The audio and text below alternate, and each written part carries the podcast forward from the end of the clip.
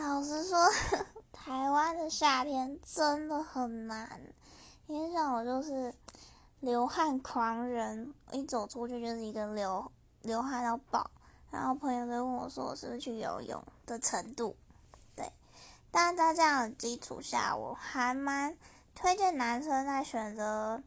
衣服的时候就是以简单为主，但是那个简单呢，必须要在意衣服的材质还有剪裁。对，这两个点其实是非常好发挥的。就剪裁来说，比如说你特别注意，嗯，有些衣服的肩线就处理的很好，会显得你的肩膀很好看。然后材质的话，